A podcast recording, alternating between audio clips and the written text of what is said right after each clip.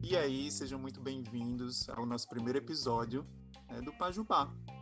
E eu sou Vinícius Albuquerque, sou jornalista, uh, idealizei esse projeto, mas eu não estou aqui sozinho. Né? Eu trago aqui um grande amigo meu, uma pessoa muito querida, para estar tá junto comigo nessa jornada, que eu espero que ela seja longa, mas que ela ajude muita gente né, da comunidade LGBT, que ia mais, para que ele seja um meio de transformação. E aí eu queria apresentar para vocês meu amigo, Jefferson Freire. Fala aí, Jefinho. Oi, gente, eu sou Jefferson Freire, eu sou estudante de publicidade. Fui convidado por Vini para fazer parte desse projeto que ele idealizou maravilhoso. E a gente só tem a ganhar. Eu tenho muita coisa a ganhar, que afinal de contas sempre estou aprendendo, né? E vou estar aqui aprendendo, escutando, falando, discutindo. E a gente também não tá só, né, Vinícius? Hoje não, não, eu acho que a gente começa assim com o pé direito esse primeiro episódio, com uma pessoa muito especial, assim. Bia, seja muito bem-vinda, sinta-se muito à vontade. Conta pra gente, se apresenta e conta um pouquinho da tua história aí pra gente. Oi, gente, tudo bom?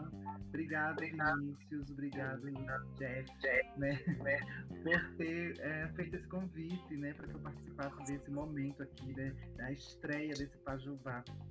É, babado, né? Então vamos lá. É, quem sou eu? Vou falar um pouquinho sobre mim. É, meu nome é Bia Crispim de Almeida, eu sou professora, sou travesti, é, estou na rede pública e na rede privada de ensino do Estado do Rio Grande do Norte. Eu sou, acho que, a única mulher trans travesti que está no, como professora na rede privada do Estado, eu acredito é, e aí, quando eu falo em rede privada, eu estou falando de, em todos os segmentos, tá? De educação infantil a ensino é, universitário. Não tem outra professora é, na rede privada além de mim. É, isso é, ao mesmo tempo que é, de alguma forma, é, impactante para mim positivamente, também é muito impactante negativamente né? Porque eu fico me questionando onde estão as, os meus pares, né? Onde estão as minhas manas também não estão ocupando esses, esses espaços, não estão ocupando esses lugares. É, sou professora, como eu falei, de formação, sou formada em letras pela Universidade Federal do Rio Grande do Norte sou a mestra, mestra em literatura comparada e agora estou fazendo doutorado, né? sou doutorando também em literatura comparada pela UFRN, pelo programa de pós-graduação em estudos da linguagem. É, e é isso. Moro, moro no interior, né? Eu sou uma, uma moça do interior. moro em Parelhas, no Rio Grande do Norte, seridoense da Gema, né? nasci em Correios. Mas eu, a vida toda fui uma andarilha, né? Eu rodei muito, eu viajei muito. É, eu lutei muito para estar nos espaços onde eu estou hoje. É, e eu acho que é isso. Sim, sou mãe de 11 gatos. 11 gatos? 11 todos, todos com nomes é, fazendo referência à mitologia grega. É, a minha é Andrômeda, é, aí ela tem um filhinho chamado Apolo. Aí eu tenho mais seis resgates, que é Zeus, Morfeus, Eros, Atena e Afrodite, todos são resgates. A própria Andrômeda é um resgate. E eu tenho cinco netos. São seis resgates e cinco netos. E os netos eu não, não quis abandonar, então ficaram todos em casa. Maravilha. Bia, eu acho que eu acho que pela tua experiência, é, essa não vai ser a primeira vez que a gente vai ter você por aqui. Mas eu queria começar já no assunto desse programa, né? A gente quer explicar um pouquinho o que, que é Pajubá, né? Qual é a origem dessa palavra, Bia? Conta pra gente aí um pouquinho sobre isso. Vamos pensar um pouquinho. Pajubá ou Bajubá, tá?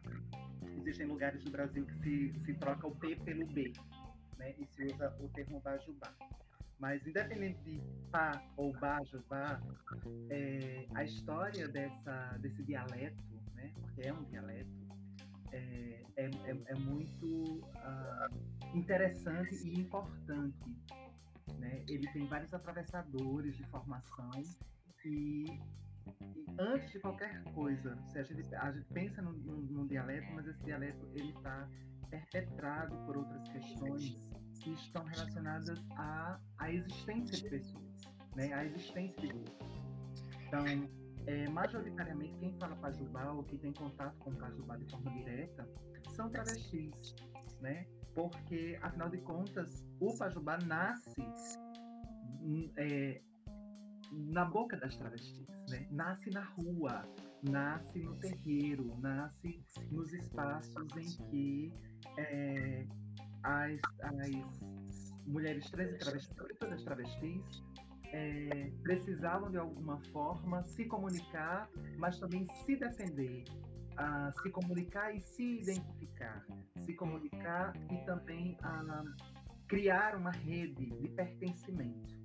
Então, pensar em Pajubá não é pensar somente em linguagem, não é pensar somente em dialeto, não é pensar somente em palavras. Né? O, o Pajubá vai muito além disso como eu falei, a, o Pajubá ele nasce na época de censura, né? Ele, ele, ele nasce no período em, da ditadura militar. Esses dias eu estava vendo uma, uma entrevista com Neon Cunha. Para quem não sabe quem é Neon Cunha, é uma das grandes é, mulheres trans travestis ativistas desse país. E Neon Cunha, ela, ela vivenciou é, esse período né, da ditadura é, em São Paulo, né, quando teve o a, o Tarântula, né?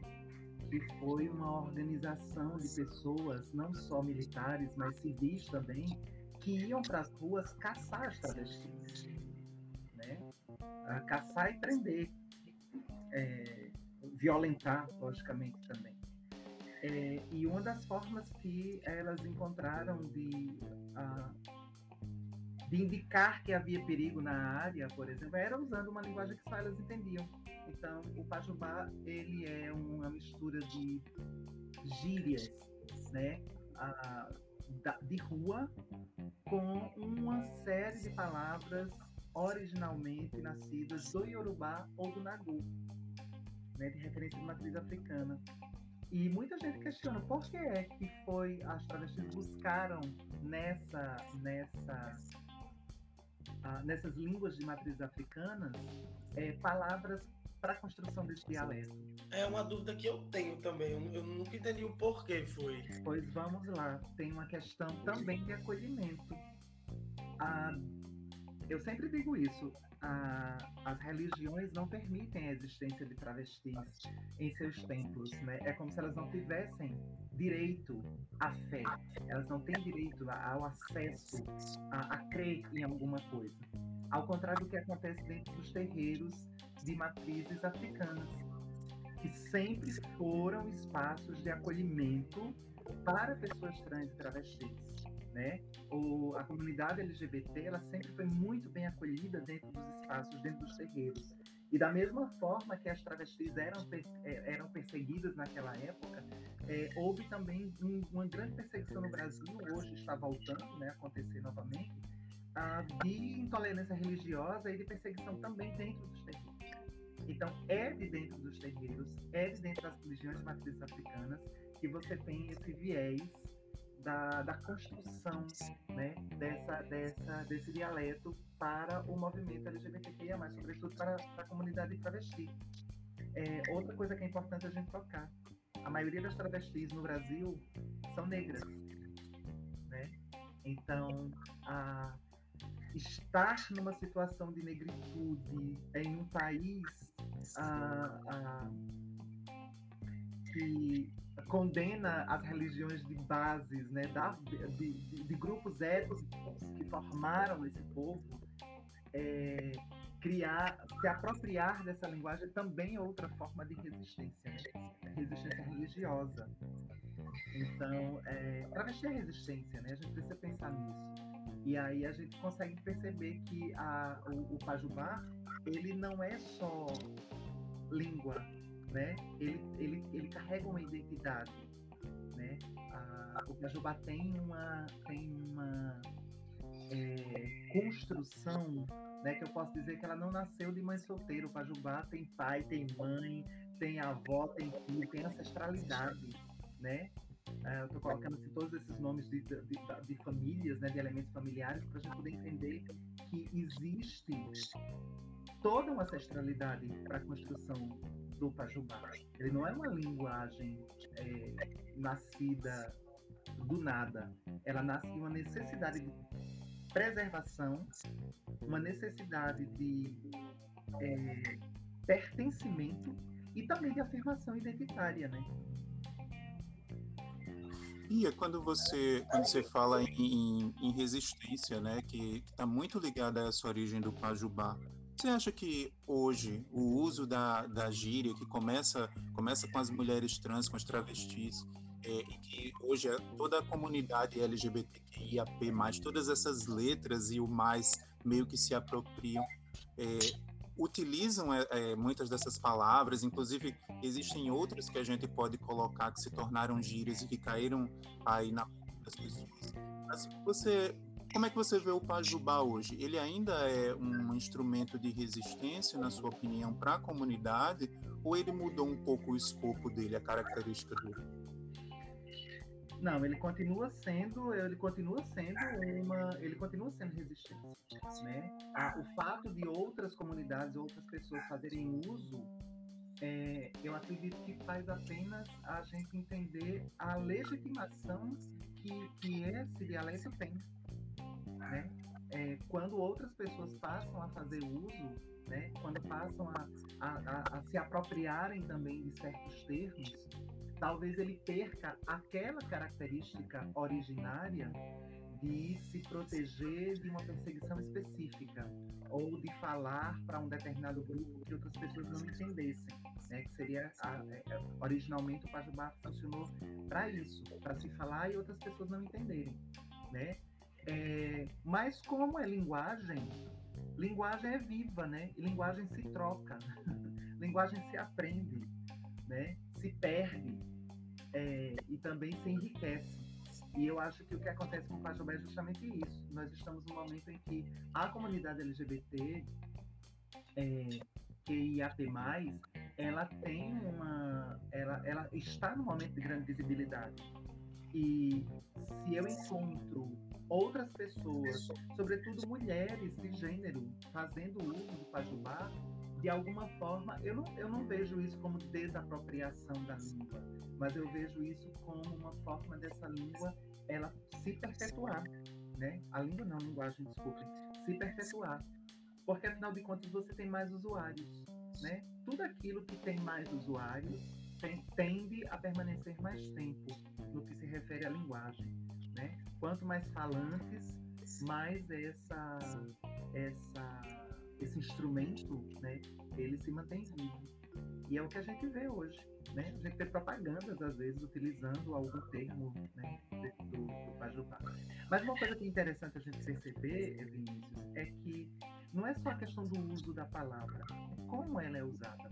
Né? O Pajubá, ele, ele, não é, ele é uma língua performática. Né? O Pajubá, ela tem mudança de entonação, ela tem performance é, corporal, né? Existem determinadas palavras, existem determinadas é, é, termos que a gente, quando vai utilizar, nós vocalizamos de maneira diferente. Às vezes incompridando muito a palavra, às vezes dizendo ela de uma forma muito ríspida, é, às vezes... Vamos no exemplo. de corpo, né? Vamos no exemplo, Bia beça! Né? Quando, quando uma, uma menina se encontra com a outra, né? Aí, e aí eu tô colocando a palavra deixa, que é uma palavra muito comum, né? Não específica de particular, mas que entra é, dentro do vocabulário. É, e quando se encontra, existe todo essa, esse, esse processo de você é, ampliar ou aumentar essa vogal, né? Você não dá com ela mais tempo, né? Hum. Não dá para falar pajubês, não dá para falar pajubês sem fechar, né? É verdade. Não, a pajubês acompanha muitas mãos, muitas caras e bocas, né? Há muita performance, há muita teatralidade, na, na, na verdade. né?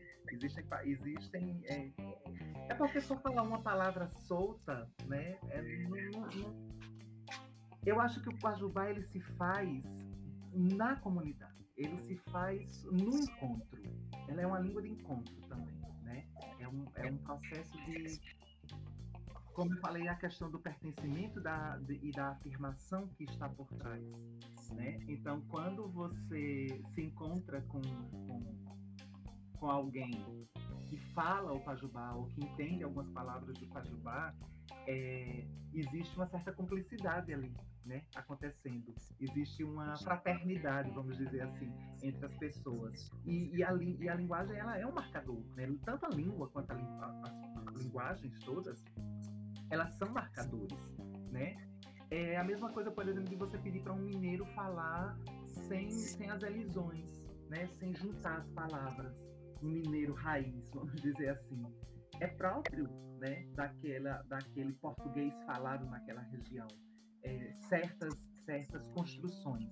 E a mesma coisa vai acontecer no Pajubá, né?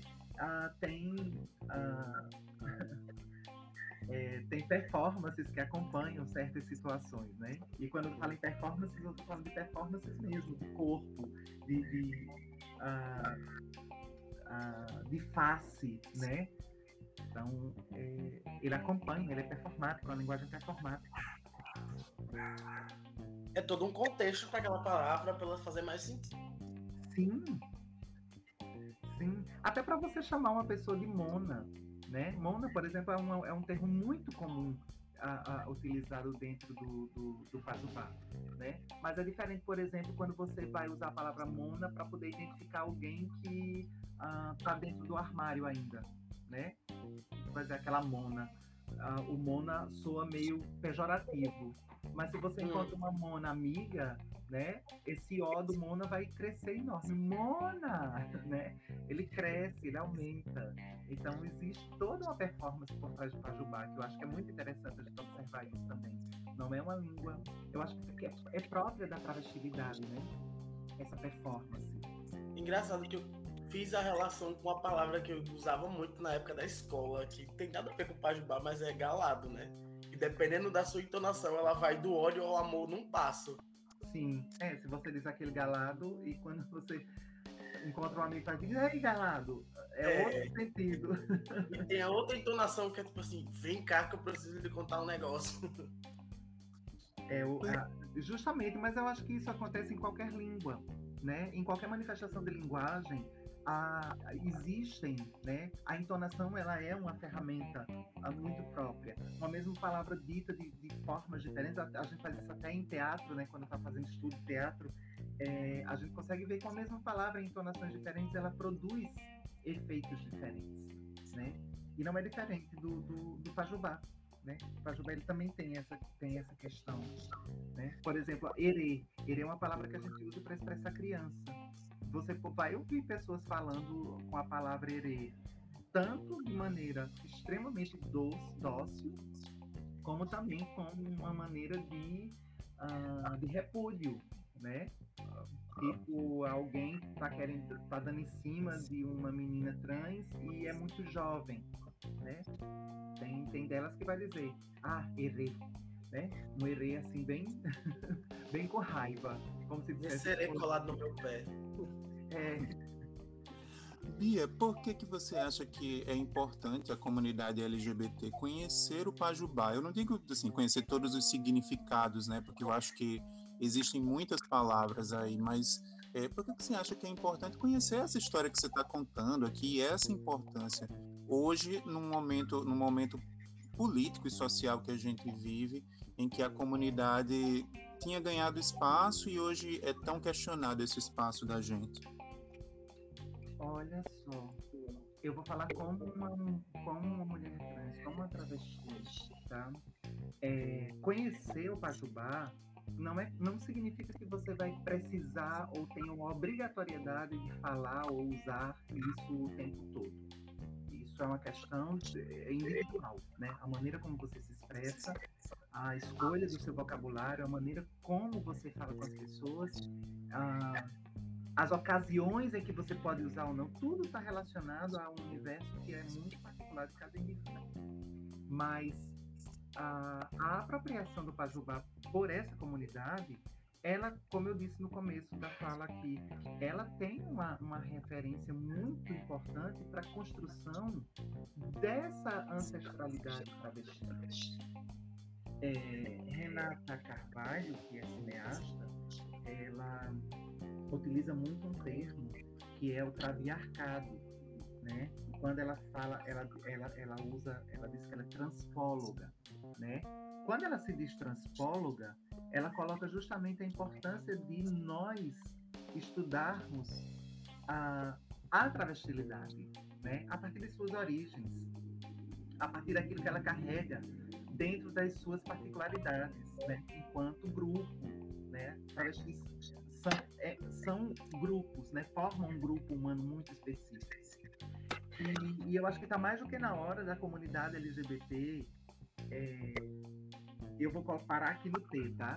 A comunidade LGBT perceber que esse Tzinho ele é enorme.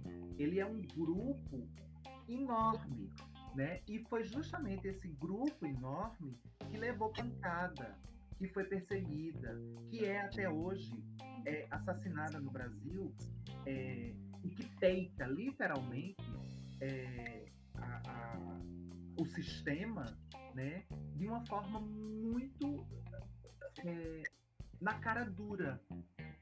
Né? A travesti ela dá a cara a tapa. É, e muitos, muitos dos direitos que hoje estão para toda a comunidade são direitos que quem começou a batalhar e brigar por eles foram os travestis. Né? Então eu acho que existe aí uma, uma meio que uma dívida né?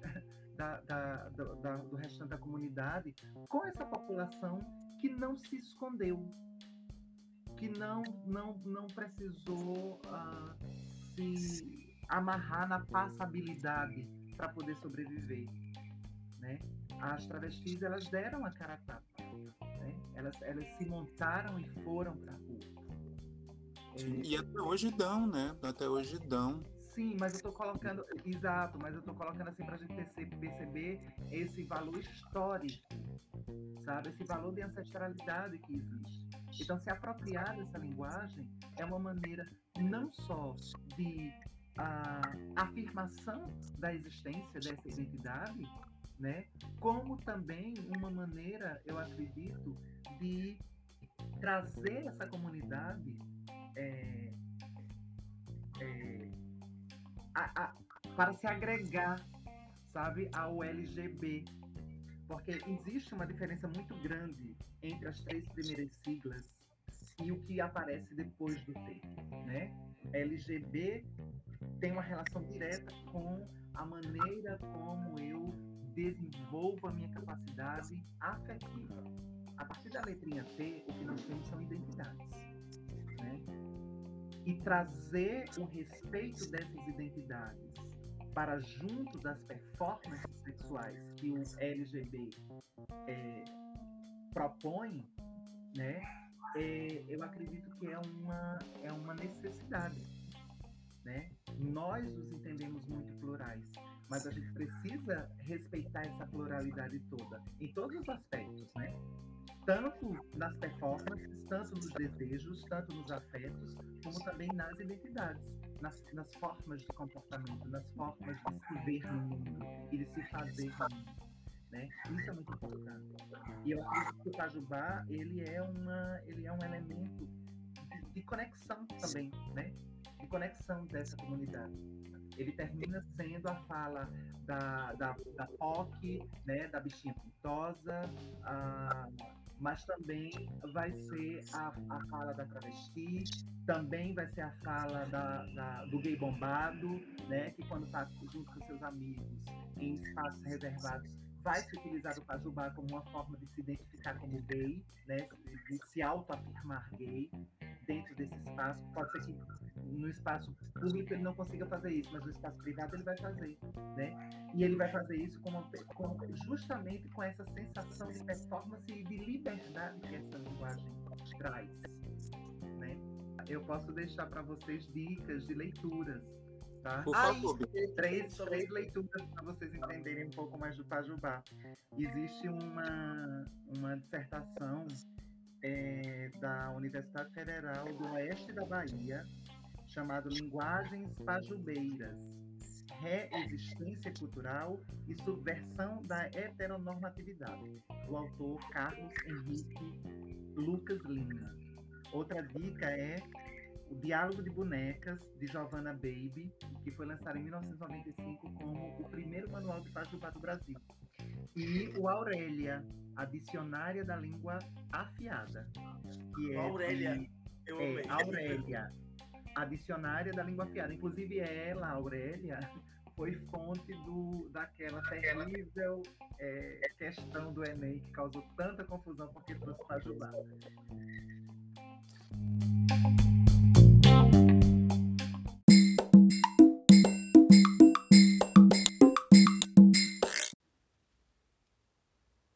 Este foi o episódio 1 do Pajubá, um podcast voltado para a comunidade LGBT+. Apresentação, Vinícius Albuquerque e Jefferson Freire. Roteiro e edição, Vinícius Albuquerque. Siga os nossos perfis no Instagram e Twitter, arroba Pajubá Podcast.